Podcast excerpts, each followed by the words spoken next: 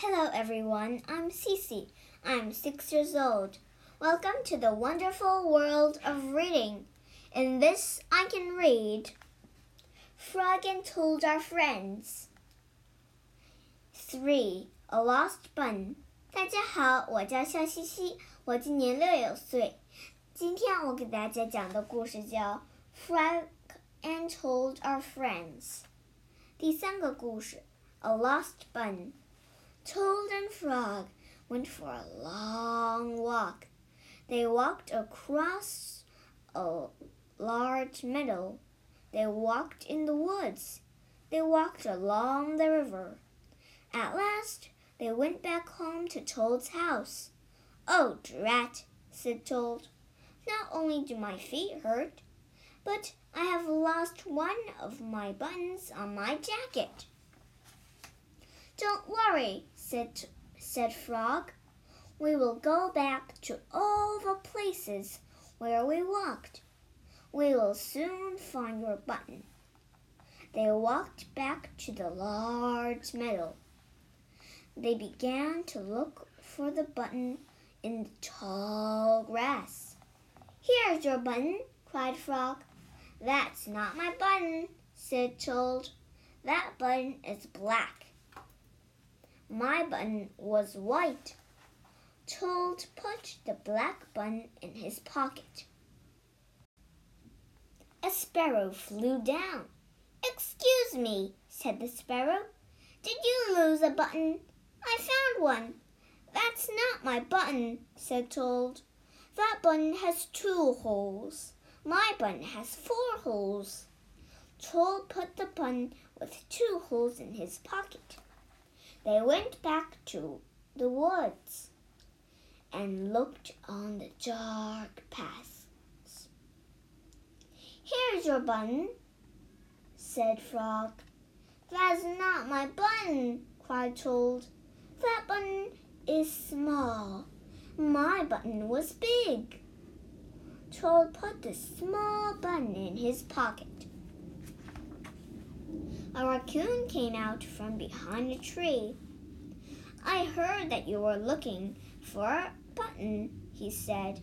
Here's one that I just found. That's not my button, wailed Toad. That button is square. My button was round.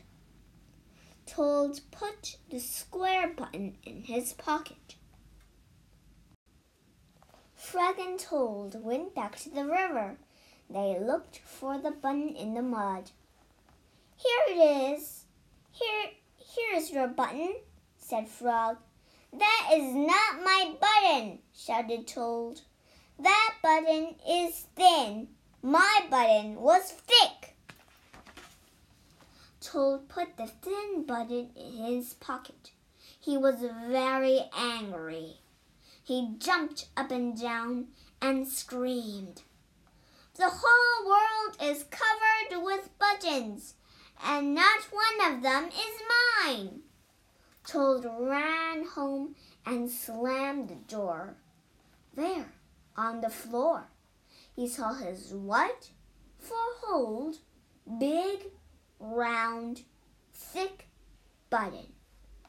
Oh, said Toad, it was here all the time. What a lot of trouble I have made for Frog. Toad took all of his buttons out of his pocket. He took his sewing box down from the shelf. He sewed the buttons all over his jacket. The next day, Toad gave his jacket to Frog. Frog thought that it was beautiful. He put it on and and jumped for joy. None of the buttons fell off. Toad had sewed them on very well. 在这个故事里，我们学五个单词。第一个单词 wail，w a I L whale，哀嚎、悲叹。第二个单词 scream，s c r e a m，scream，尖叫、呼啸。第三个单词 slam，s l a m，slam，砰的关上。第四个单词 sew，s e w。sew，缝纫、缝补。针线盒是 sewing box。第五个单词，sparrow，s p a r r o w w，sparrow，麻雀。